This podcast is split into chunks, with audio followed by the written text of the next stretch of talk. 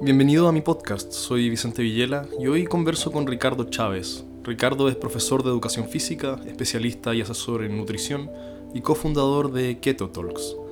Aquí hablamos sobre hábitos saludables, sobre la diferencia entre la vida moderna y el ambiente en que los humanos evolucionamos, sobre la dificultad de cambios sistémicos y otros temas relacionados. Espero que te sea útil.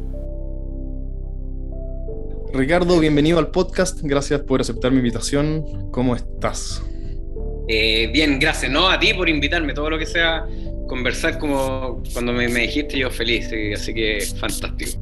Ricardo, quería empezar por preguntarte cómo están estructurados tus días, eh, en la medida que hayas logrado protocolizar tus hábitos relacionados con cierto movimiento y ejercicio, salud y nutrición, horas de sueño, ayuno y comida lo que sea que estructures de forma deliberada pensando en tu salud desde que te despiertas hasta que te acuestas.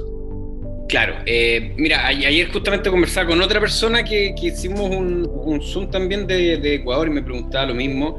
Y mm, eh, yo, a ver, primero yo creo que es súper interesante entender que cuando uno eh, maneja bastante información y logra, por un proceso reflexivo que tiene que ver con la experiencia propia, ¿no es cierto?, eh, generar el conocimiento propio, eh, es mucho más fácil eh, mantener hábitos, los que sean, porque al final los hábitos tienen que ver con esa experiencia y cómo memorizamos esa situación que tiene que ver entre medio, emociones, sentimientos, etc.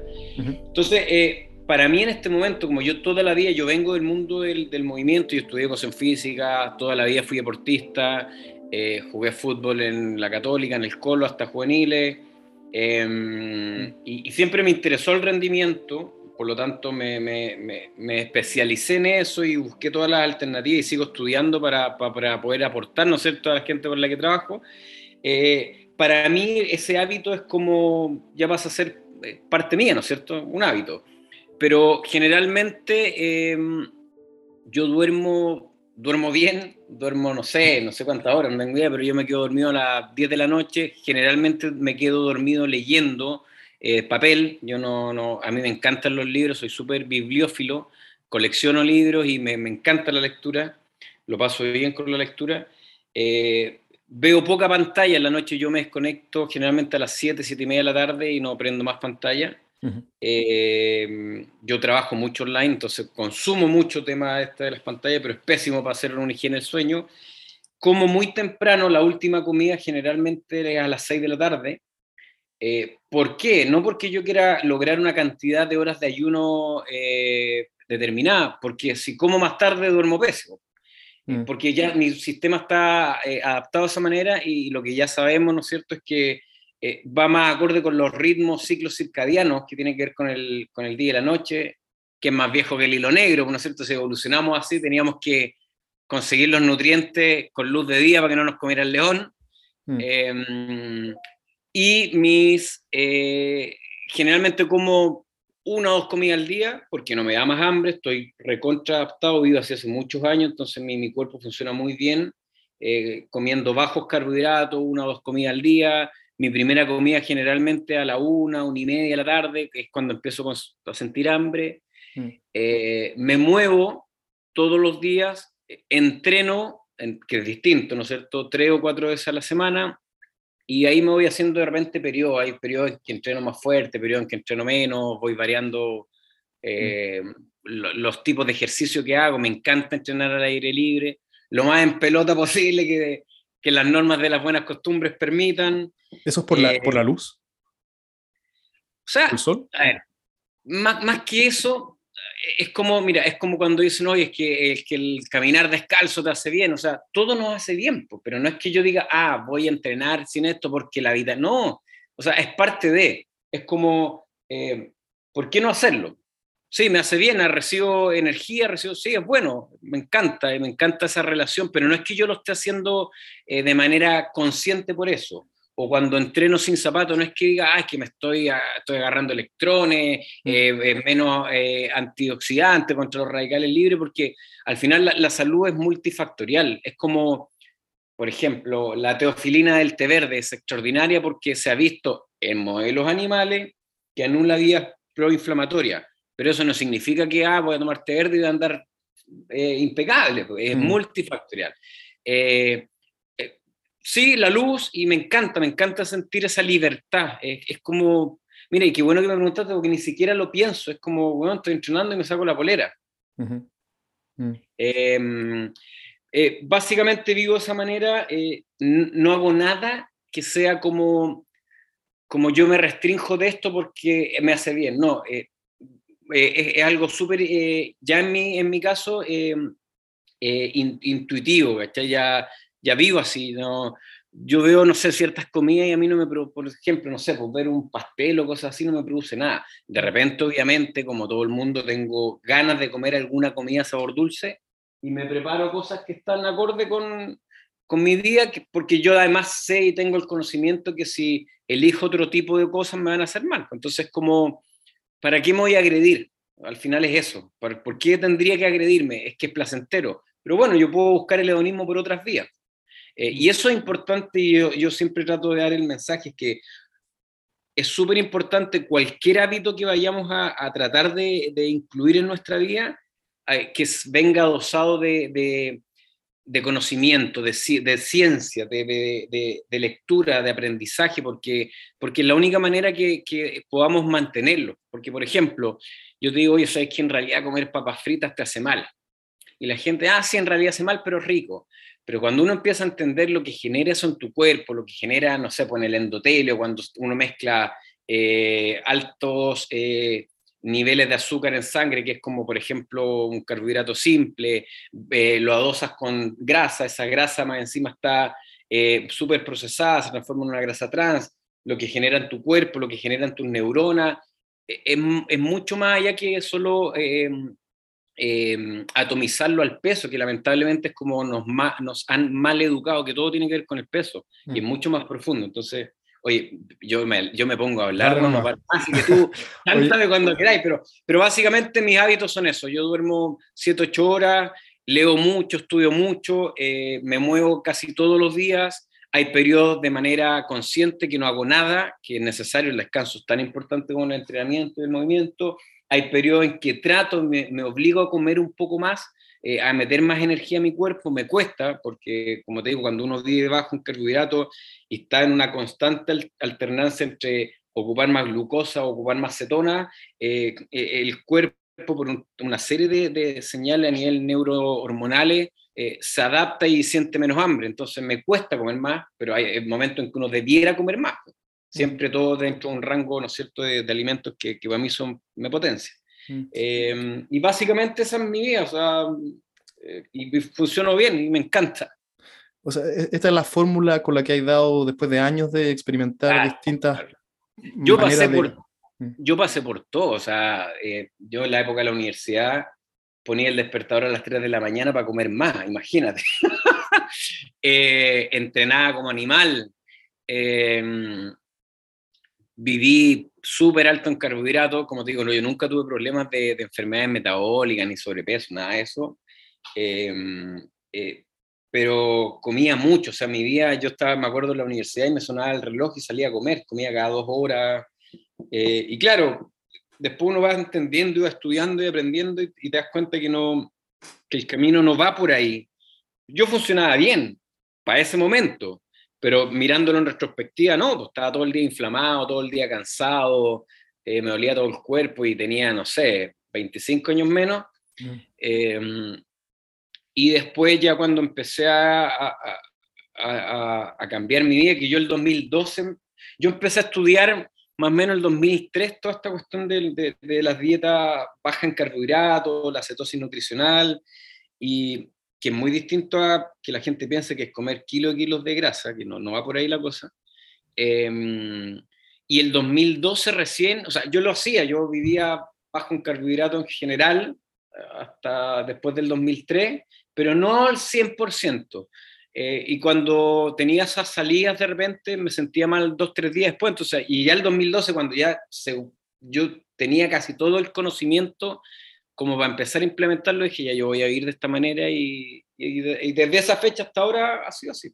Y dentro de eso, también experimentando todo. Eh, hay unos prolongados, eh, distintas formas de entrenamiento en esos ayunos, incluso compitiendo en ayuno, una, una em, sprint de triatlón, para tener el conocimiento, la, la, experiencia, no porque fuera mejor o peor, sino que yo quería tenerlo en, experimentarlo en mi cuerpo, en mi sistema. Eh, cuando, alguien ha, limpiado su dieta de carbohidratos, así como tú, ¿el sistema se hipersensibiliza ahora? O sea, si hoy tú te comieras media torta tres leches, ¿qué, ¿qué, te pasa? Sí, el, a ver, pasan dos cosas. Primero, eh, el, el, cuerpo, eh, la tripa, el intestino, ¿no es cierto?, eh, va a sufrir más que una persona que lo tenga adaptado.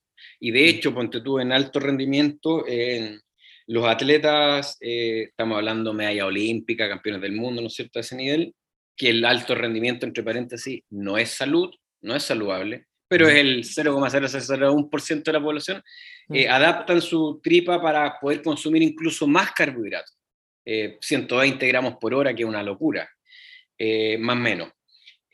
Pasa lo mismo al revés, cuando uno se aleja de ese tipo de, de nutrientes y de la carga glucídica, eh, la tripa ante cualquier eh, estímulo, ¿no es cierto?, eh, sufre más de la cuenta. Yo tuve una, un experimento, no sé si fue hace uno o dos años, creo que fueron dos años. Sí, fue pre-pandemia, fue pre-pandemia, em, en que introduje, no comía mugre, sino pan, arroz, papa y pastas. Durante, lo quería hacer 10 días, pero lo hice solamente 6 porque no pude más. Y lo pasé súper mal, al segundo o tercer día estaba súper inflamado, dolor de cabeza, no dormía bien. Seguía entrenando igual, pero con muy poco eh, eh, eh, nivel de, percibido de, de, ánimo, de energía. Entonces, efectivamente, nuestro sistema se va adaptando. Y, y, lo que sucede también es que hay una respuesta a nivel enzimático y hormonal que, que, que de alguna otra forma se empieza a, se le dice, se empieza a dormir. porque aquí quizá un poquito técnico, pero, pero cuando nosotros elevamos la glucosa postprandial después de comida, las células beta del páncreas estimulan la, la salida, ¿no es cierto?, entre comillas, de la insulina, eh, y es mediado por ciertas enzimas, y, y, y, este sistema se puede poner un poquito lento cuando estamos muy bajo en carbohidratos. Entonces, por eso yo te decía que aquí no se trata de no comer carbohidratos, se trata de ir alternando, y eh, porque hace muy bien eh, el mantener estos cuerpos cetónicos o tener periodos de cetosis, pues ya sabemos que no solamente energía y una energía limpia, porque genera menos especies reactivas, ¿no es cierto?, que tienen que ver con procesos más oxidativos, inflamatorios, sino que porque sabemos y ya se sabe eh, en modelos animales, ¿no es cierto?, ya se está estudiando en humanos, que, que generan un, una respuesta epigenética potente, es decir, pueden mm. eh, generar una mejor expresión de genes. Y eso es súper significativo. Entonces, eh, y si uno mira y lo analiza desde el punto antropológico, antropología evolutiva, es súper normal, ¿no es cierto? Porque la mayor cantidad del tiempo que, como, como sapiens sapiens, ¿no es cierto? Aproximadamente hace 300.000 años atrás, dejando de lado un poco eh, la evolución eh, de homínidos bípedos, que tiene más de 2 millones de años, alternamos nuestros genes, ¿no es cierto?, con movimiento y con escasez. Y se supone que en ese tiempo de escasez eh, nuestro sistema se fue adaptando metabólico y efectivamente sí nuestras neuronas consumían cetona y, también sucede en otro tipo de especies de animales, entonces no somos ajenos a eso. Mm. ¿Y qué, qué, más? Te he visto hablar harto sobre nuestra historia evolutiva como especie y uno podría pensar que no hay mucho por rescatar ahí, ¿cierto? Porque nadie quiere volver a usar almohadas de piedra, ponte tú. ¿Qué, pero con, la dieta parece que es distinto. ¿Qué, qué deberíamos traer de vuelta de hace 20.000 años a, la vida moderna? Mira, lo que, lo que, a ver, básicamente es verdad, ¿no es cierto? Somos, somos una especie que, que, aprendemos y aprendemos de manera consciente. Eh, eh, por lo tanto, eh, obviamente todo lo que hemos logrado, bueno y malo, ¿no es cierto? tenemos que, que rescatarlo y, y efectivamente, yo no quiero salir al cerro o a donde sea a, cazar y a buscar mi comida, ¿para qué? Mm. Pero tampoco debería estar sentado y que una aplicación me la traiga, porque al final eh, lo que estoy haciendo, que nos vamos a adaptar igual, ojo, eh, siempre nos vamos a adaptar, bien o mal, pero nos vamos a adaptar. Por ejemplo, y aquí un paréntesis, estamos viviendo 85, 90 años, oye, más que nunca, sí, pues, pero súper enfermo. Entonces, eh, desde el punto de vista del metabolismo, nosotros lo que no tenemos que dejar de hacer es el movimiento. Cuando hablamos de movimiento no me refiero a correr una maratón ni levantar 100 kilos, que nos guste otra cosa, pero no estamos adaptados para eso, eh, sino que movernos todo el día, movernos, eh, si no vamos a la feria, si no cargamos paquetes, si, si estamos súper burgueses en ese sentido, tenemos que de manera consciente agregar movimiento. Ponte tú yo a mis alumnos de repente les digo, bueno, vamos a la oficina, demorémonos tres minutos y subamos la escalera. Tan simple como eso. Eh, si podemos eh, dejar el auto en la casa y caminar dentro de las posibilidades, caminemos. Eh, o bailemos en la mañana antes de, levantarnos, cinco minutos antes de meternos en la ducha. Ese tipo de cosas, desde el punto de vista de la comida, ¿por qué yo tendría que levantarme e ir a la cocina a comer de inmediatamente? ¿Por qué no mejor conectarnos cinco minutos a ver cómo está mi cuerpo, cómo me siento? ¿Necesito comer? Oye, dejé de comer a las nueve de la noche, ¿por qué tendría que volver a comer a las siete de la mañana? Entonces, ese tipo de cosas no son complejas de hacer, eh, por lo tanto, dejar de ir de la cocina a la cama y de la cama a la cocina, es decir, dejar márgenes, tanto en la mañana como en la tarde, es súper eh, óptimo para nuestro sistema y, va muy en línea a nuestra evolución, eh, ¿no es cierto? Entonces, ese tipo de cosas se pueden involucrar. el, bueno, de más está decir el no comer basura yo aquí obviaría un poco eh, el eslogan, el, rótulo de dieta X, sino que básicamente comer como nos adaptamos. Por ejemplo, las poblaciones actuales, que cada vez son menos de cazadores recolectores, pero quizás las que más han estudiado, que son los Hadza del África subsahariana, y ahí hay dos autores fantásticos que les recomiendo a la gente que está escuchando, eh, eh, Daniel Lieberman, de la Universidad de Harvard, y, y Poncel, de, la Universidad de Duke, ellos son los que más han estudiado a los Hadza, y básicamente los tipos eh, despiertan, van en busca todos los días, su trabajo es, buscar comida, por lo tanto nunca se jubilan, eh, y eso es súper interesante porque es una sociedad que cooperan todos. Eh, y eso es interesante también, y otro paréntesis, porque eso, eso no nos tenemos que obviar, ¿no es cierto? Nosotros hemos entrado en una carrera como muy individual y al final somos una especie súper gregaria. Mm. Por lo tanto, eh, por ejemplo, esto, estas tribus, eh, los, los, ancianos ayudan a las mujeres que salen a, recolectar y a cavar eh, con los niños a cuesta, por lo tanto hay una actividad física importante, de mediana a, a veces muy intensa. Las mujeres cavan tres a cuatro horas buscando raíz, tubérculo. Como te decía, los abuelos y abuelas ayudan en esto.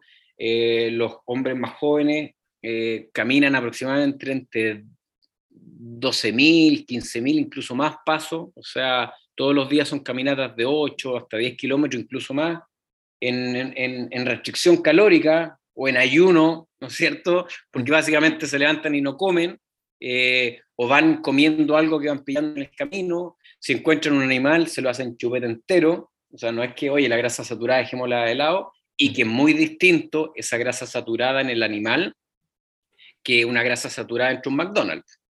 Eh, y se encuentra en un panal de abeja, que es miel y fructosa, también se lo comen completo, no es que, oye, es que la fructosa, no, es muy distinto la fructosa en la miel que una fructosa entre una bebida eh, mezclada con papas fritas, etcétera, etcétera. Entonces, eh, volver a ese tipo de cosas, o sea, nosotros deberíamos, deberíamos, ¿no es cierto?, comer estacionalmente, eh, yo aquí, ponte tú, a mí me encantan las frutillas y, como frutillas todo el año, pero las frutillas de esta época están recontra intervenidas, entonces no debiéramos hacer eso. Mm. Pero claro, nuestro, nuestra evolución y nuestro eh, estado burgués actual, ¿no es cierto?, nos da esa posibilidad. Entonces, de manera consciente tenemos que tratar de, aprender esto y de tratar de involucrarlo en nuestro día a día. A eso nos referimos cuando hablamos de que de, nuestro pasado evolutivo. No se trata de, de salir a, a, cazar, ni, ni, mucho menos, sino que en el fondo es tratar de algunas cositas rescatarlas e involucrarlas y tiene que ver con, con nuestro metabolismo, básicamente, cómo producíamos energía. Porque recordemos que al final la única finalidad de nuestra eh, evolución biológica tiene que ver con ser eficientes y eficaces en la reproducción y en masificar nuestros genes. Que, que la evolución cultural haya ido más deprisa y que ya eh, eh, involucremos otro tipo de cosas distinto, pero nuestro, nuestro sistema sigue siendo el mismo. Mm, mm. Sobre lo que mencionaste levantarse de la cama, tomar desayuno, hay también un factor psicológico ahí que es que es activar todo tu sistema de recompensas antes de haber hecho absolutamente nada en tu día. Y seguro, seguro hay un correlato neural ahí también. Pero, pero todo lo otro que mencionaste, esto de subir las escaleras en vez de tomar el ascensor, siempre es nadar contra la corriente eh, de lo que la sociedad nos empuja a hacer.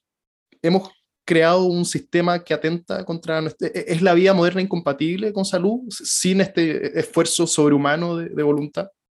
Claro, mira, el, yo creo que hay, que hay que desaprender y volver a aprender. Y aquí hay, y, tu pregunta me encuentro fantástica, porque aquí ya es un tema, eh, eh, porque al final la salud es multifactorial y nuestra vida como sistema, como especie es multifactorial. Entonces, eh, tú, como tú bien dices, y hay alguien que lo analiza muy bien, eh, Jun Chul Han, eh, el filósofo surcoreano, que él, señala de que, de que nos hemos eh, alejado un poco del sufrimiento, que como especie mm. ya no queremos sufrir. Está bien, pero en el fondo el sufrimiento no se trata aquí de autoflagelarnos y pegarnos latigazos, sino que tiene que ver con, con espaciar esa recompensa que va muy de la mano de, de, nuestro mayor, de nuestra mayor posibilidad de consumo en toda la gente, ¿no es cierto? Una sin problema y la gran cantidad de la población endeudada hasta el cogote, pero que igual tiene la posibilidad de consumir. Mm. Eh, en este sistema, ¿no es cierto?, eh, muy, muy, muy, muy neoliberal, en que lo que te decía anteriormente, hemos perdido como esa capacidad y esa cualidad que teníamos como especie de ser gregario, de preocuparnos del vecino, Ahora es como ráscatela tú solito y dentro de ese rascártela solito, consume lo que más puedes porque eso te da felicidad. Y la nutrición no está ajena a eso. Y el movimiento tampoco, porque cuando estamos aprendiendo, tú hablaste del sistema dopaminérgico, ¿no es cierto? Eh, eso tiene que ver con la motivación, con el placer. Y, efectivamente el, correr, por ejemplo, eh, puede ser sufrido, pero también genera una serie de reacciones eh, eh, eh, neurohormonales que, generan placer al final. Pero uno aprende de eso. Eh, y cuando aprende, tu sistema lo, almacena en la memoria y después el, hipotálamo puede ir a rescatar esas situaciones que, lo que yo te nombraba antes, ¿no es cierto? emocionales que te dieron el placer. entonces, no necesariamente podemos generar ese placer comiendo, por ejemplo sino que al mismo tiempo lo podemos generar, oye, yo dejé de, no estoy comiendo, me siento bien, estoy conectado conmigo mismo, estoy aprendiendo de esta situación, estoy generando dopamina, estoy creando un hábito y después, a medida que lo voy repitiendo, mi cerebro va a, ser, va, a tener la capacidad de, de, provocarme ese placer. Por lo tanto, eh, tenemos que educarnos en estos temas. El, eh, por eso yo te decía, no es solamente, no, yo dejo comer esto o me tengo que mover que el peso, no, uno tiene, tiene que haber una, y es una pega tremenda. ese es el tema, que no, tenemos el tiempo por esta misma sociedad en la cual estamos, de la inmediatez, no queremos, queremos todo para antes de ayer. Mm. Entonces, son procesos. Nosotros eh, llevamos cuánto tiempo como piloto automático y metiéndonos de todo para adentro y generando ese placer por medio de, esa comida o del consumo, de una compra impulsiva, etcétera, y no nos detenemos a pensar en eso. Entonces, porque tampoco nos educan en eso. Entonces, al final, estos espacios como el tuyo y como de otra gente, eh, porque no podemos pensar es que esto vayan a ser políticas públicas, porque son, son son procesos tan largos que al final cada una de las personas se tienen que, se tiene que empoderar con esta cuestión. Y, estamos viendo una época eh, en, de la modernidad, ¿no es cierto? Que, que o postmodernidad, ¿no es cierto? Que, que, la encuentro fabulosa desde ese eh, punto de vista que tiene que ver con que tenemos toda la información ahora.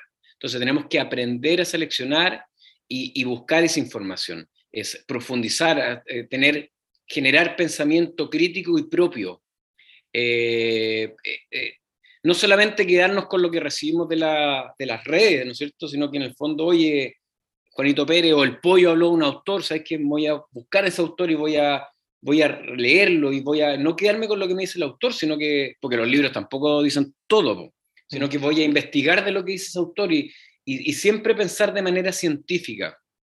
Y cuando hablamos de manera científica no se trata de que tengo que tener un laboratorio, ni mucho menos.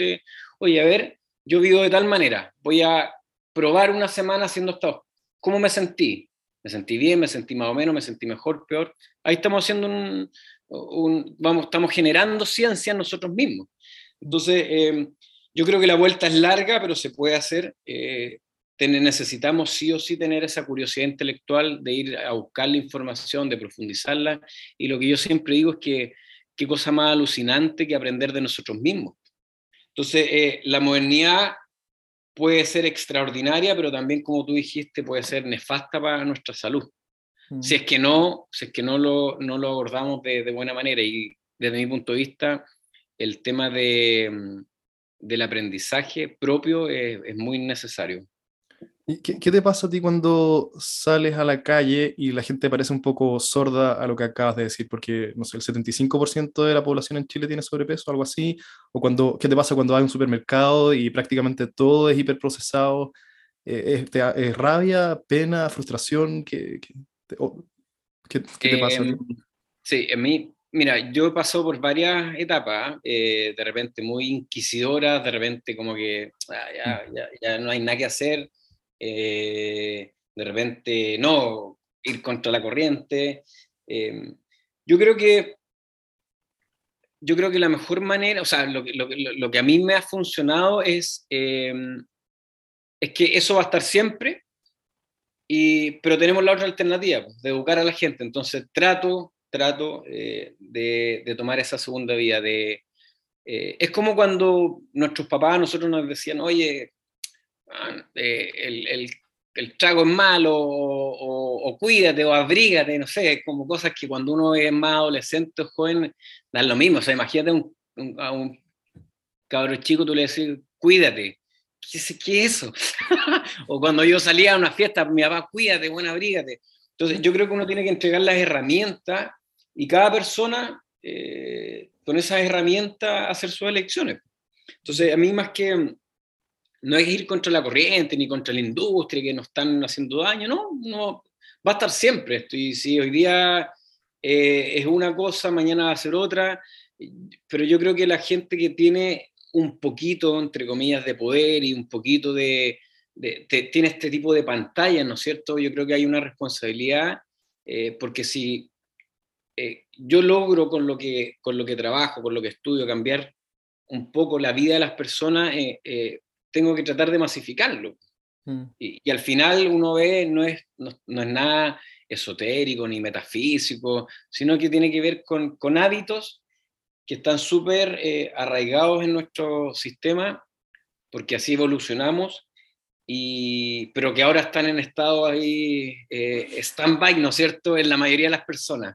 Mm. Eh, a mí lo que me, sí me genera pena es cuando veo a los niños, y sobre todo, yo he tenido la oportunidad de trabajar y apoyar a ollas comunes, sobre todo en, en, en, gente que, de muy bajos recursos eh, eh, social, económico, ¿no es cierto?, educativo, y eso encuentro que es nefasto que hemos construido como sociedad, ¿no es cierto?, porque, porque al final la gente que menos tiene es la que más enferma está. Y claro, cuando uno va a una olla común, eh, y, y no sé, yo trataba, ponte tú, y perdón por ser autorreferente, pero en mi experiencia. Yo trataba de llevar alimentos, verduras, frutas, carnes, y me decían que, la única vez que ellos comían ese tipo de cosas cuando yo lograba llevar esa cosa, porque generalmente en la semana eran papa, arroz, eh, fideos eh, y una Coca-Cola. Entonces, claro, uno dice, ¿cómo hago el cambio? Yo los puedo educar, sí, pero ¿y hay los recursos?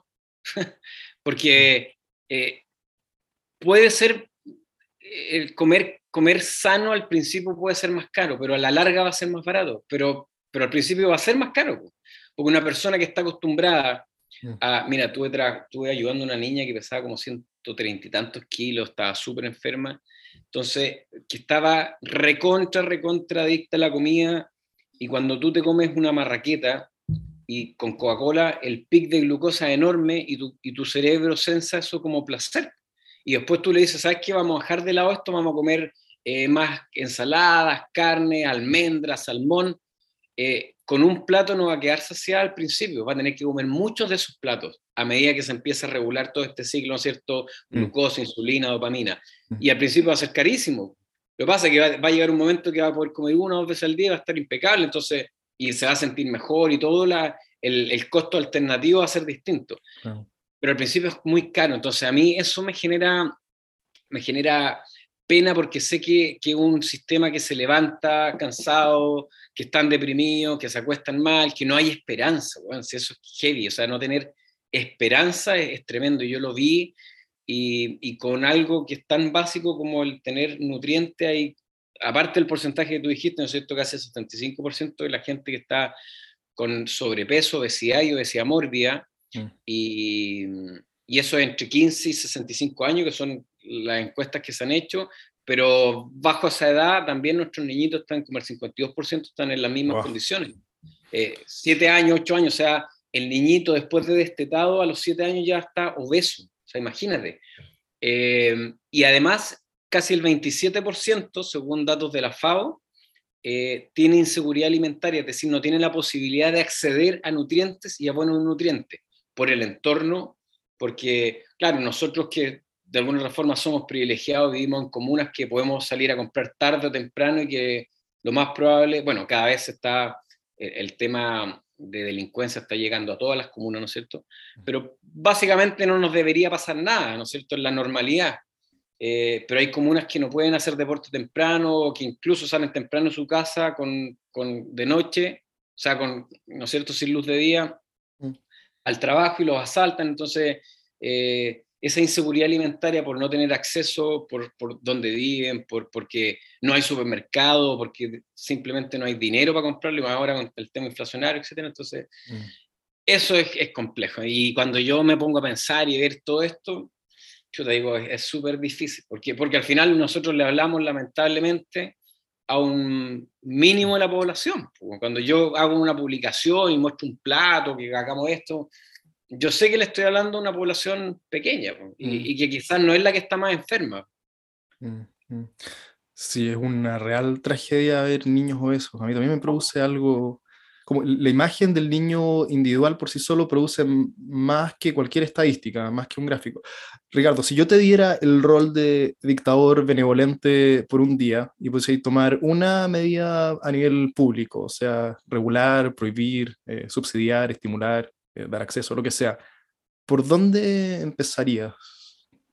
Yo creo que siempre al final tiene que ver con el tema, eh, y esto desde solamente de mi, sin conocimiento técnico, ojo, pero yo creo que la carga impositiva a todos los alimentos, y perdonen mi francés, eh, los alimentos de, de mierda, ¿no es cierto? los que generan realmente la inflamación, la enfermedad, etcétera, yo les pondría una carga impositiva potente. Eh, y con esa carga impositiva tratar de, no tengo idea cómo se hace, y no sé si mm. se puede desde el punto de vista técnico, eh, eh, subvencionar em, canastas un poco más limpias para la, gente que menos tiene y además generar políticas públicas eh, que sean, eh, que vayan fuerte al tema de educación, pero, pero educación de verdad desde el punto de vista de nuestro sistema. Como en su momento fue la educación sexual, ¿no es cierto? Lo mm. que se ha hablado que tiene que haber una educación cívica potente, eh, eh, entender cómo se hacen manejos básicos, ¿no es cierto?, de economía, eh, de economía a nivel, me refiero, de hogares, lo mismo tiene que ser con nuestro sistema. nosotros tenemos que, yo creo que hay un déficit en, la enseñanza de la bioquímica, la fisiología, sino que tiene que ser mucho más didáctica y a los niños, ¿no es cierto? desde pequeños. Eh, yo creo que ahí hay un, hay un déficit porque al final la química, la bioquímica, que son maravillosas, pero nos enseñan de tal mala manera que al final la terminamos odiando, la biología, y son cosas necesarias para nuestro aprendizaje, pero yo creo que, que tenemos que recaudar, que al mismo tiempo que recaudamos, ¿no es cierto?, para subvencionar a la gente que menos tiene, con alimentos, no darle plata para que se vayan a comprar un McDonald's, mm. eh, con alimentos pro, y al mismo tiempo tiene que ir de la mano con, con una educación eh, potente eh, en, el tema de nuestro sistema. Eso, eso es fundamental, porque si, si, no, si no aprendemos, nuestro cerebro no cambia y no genera nuevas conexiones eh, y vamos, vamos a seguir comiendo por comer nomás, en este caso. Oye, me cambiaron el pan por un pan de harina de almendra. y ya rico, pero ¿por qué? ¿Qué hay mm. detrás de eso, por ejemplo? Los últimos cinco minutos que nos quedan, te quería preguntar por ejercicio, cambiar de tema al otro. Yo aquí nunca sé muy bien, yo también hago deporte, nunca a nivel competitivo, pero he entrenado distintos deportes en mi vida, siempre he sido activo, pero nunca he sabido muy bien cómo distribuir mi carga de entrenamiento. La manera como yo lo he pensado es, he, separado cardio de fuerza y de flexibilidad. No sé si eso es una buena manera de pensarlo y si hay algún ratio acá que sea óptimo o, cómo uno piensa en el protocolo de, tu entrenamiento, entendiendo que es súper individual esto, pero ¿qué, ¿qué tips generales podrías decir sobre eso? Mira, primero hay que entender que la mayoría de los estudios científicos que se han hecho con, eh, son con poblaciones que están muy destruidas, ¿no es cierto? Obesidad, diabetes 2, síndrome metabólico o poblaciones de, alto rendimiento. Entonces, si uno mm. se fija primero en, todas en todas las directrices que da la Organización Mundial de la Salud, dice hacer ejercicio cardiovascular, ¿no es cierto? 150 minutos a la semana, que es paupérrimo. Eh, ¿Y por qué cardiovascular? Cuando hablamos de cardiovascular es caminata, bicicleta, trote, etcétera, porque es lo que se ha estudiado. Eh, eh, porque así es la ciencia, ¿no es cierto? Yo voy a ver A y obtengo B. Entonces yo hablo sobre A. Eh, pero lo que sabemos es que nuestro cuerpo es mucho más que, es verdad, somos sistemas aeróbicos, pero también reaccionamos muy bien en los trabajos de fuerza. Entonces, una persona que no tiene un objetivo de correr una maratón, yo prefiero que haga un trabajo eh, donde se genera fuerza, que no va a estar aislado de un trabajo cardiovascular, ¿no es cierto?, eh, pulmonar importante, eh, porque todo trabajo, toda actividad física va a generar al mismo tiempo, ¿no es cierto?, mm. un estímulo cardiovascular, un estímulo nervioso y un estímulo periférico muscular. Las cargas de entrenamiento, los volúmenes, intensidad ya es un poquito más complejo porque uno debiera evaluar, uno debiera evaluar, eh, pero una forma eh, eh, fácil de hacerlo es, por ejemplo, asumiendo que no hay ningún tipo de lesión, ni mucho menos. Por eso es tan complejo el tema del ejercicio cuando uno no, se pone a ver YouTube o se mete una cuestión a hacer CrossFit y, y, 30 gallos entrenando y todo iguales, porque cuando somos sistemas individuales. por ejemplo, yo me, me, tiro al suelo y logro hacer cinco flexiones de brazo, eh, eh, flexo extensiones, ¿no es cierto? Eh, y, me, y, empiezo a hacerlas y va a llegar un momento que a lo mejor voy a poder hacer siete. Mi, mi fuerza ya está mejorando, mis parámetros nerviosos están mejorando, entonces yo tengo diferentes maneras de, de trabajarlo. Ahora, ¿puedo trabajarlo todos los días? No, pues ¿por qué no mejor alternamos? ya, me voy a mover todos los días, pero a lo mejor un día voy a hacer un, trabajo X, el otro día voy a hacer otro distinto, por lo tanto le estoy dando descanso al, primer trabajo, pero igual sigue mi sistema en movimiento. La forma más fácil, ¿no es cierto? Que no por eso tiene que ser la mejor, pero es que un día a lo mejor me dedico a hacer trabajos de fuerza, eh, si no hay dolor el otro día, hago un trabajo cardiovascular, que puede ser desde caminar, subir escaleras, ¿no es cierto? Alternar caminatas con trote, etcétera eh, al otro día, al tercer día, a lo mejor descanso y vuelvo a hacer el ciclo.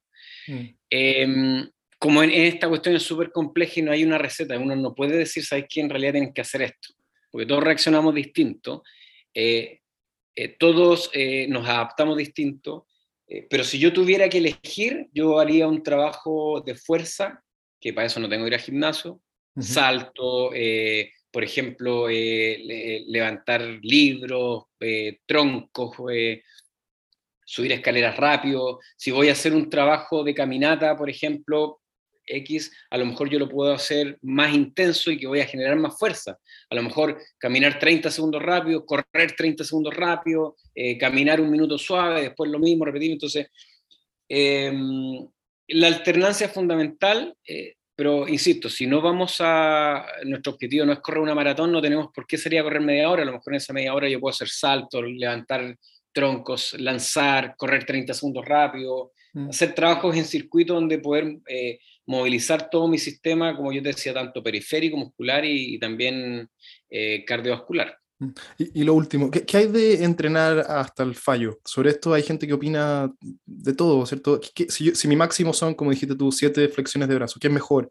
¿Hacer siete y esperar dos días para volver a hacer o hacer, qué sé yo, cinco todos los días? Ya, ¿Hay algo ahí? sí, sí. a ver, aquí tiene que ver con una estimulación neuromuscular, ¿no es cierto? Entonces, eh, si yo soy un tipo muy entrenado, voy a necesitar mucho más estímulo para, eh, eh, para volver a adaptarme. Porque al final el entrenamiento tiene que ver con eso, es como desordenamos esta homeostasis, ¿no es cierto? Hay una recuperación y hay una supercompensación, o sea, me, cada vez me estoy adaptando más. La gente más entrenada es la que más cuesta eh, desordenar este sistema. Los que recién se están moviendo, porque hay una, hay una ganancia nerviosa, el sistema nervioso central, muy importante que tiene que ver con esta estimulación de la neurona y la fibra muscular. Eh, va a ser mucho más fácil, entonces van a necesitar menos para ir adaptándose. Eh, por ejemplo, si yo estoy, voy a hacer un trabajo de fuerza y estoy muy entrenado, y no tengo muchas cargas, eh, eh, porque tú estoy sin pesos, lo mejor es hacer un ejercicio hasta el fallo porque de esa manera voy a lograr estimular bien este sistema neuromuscular. Si estoy una persona que recién está partiendo, no necesito entrenarme hasta el fallo, porque quizás con menos trabajo voy a lograr esa, esa estimulación. Entonces, eh, tiene que ver con la cantidad de, por eso te decía que, es súper complejo la receta, pero tiene que ver con la cantidad de, entrenamiento que nosotros tenemos. Eh, no tiene nada de malo un día entrenarse hasta el fallo muscular y si el otro día hay dolores, significa que hay rupturas eh, miofibrilares, por lo tanto necesitamos descanso para recuperarlas.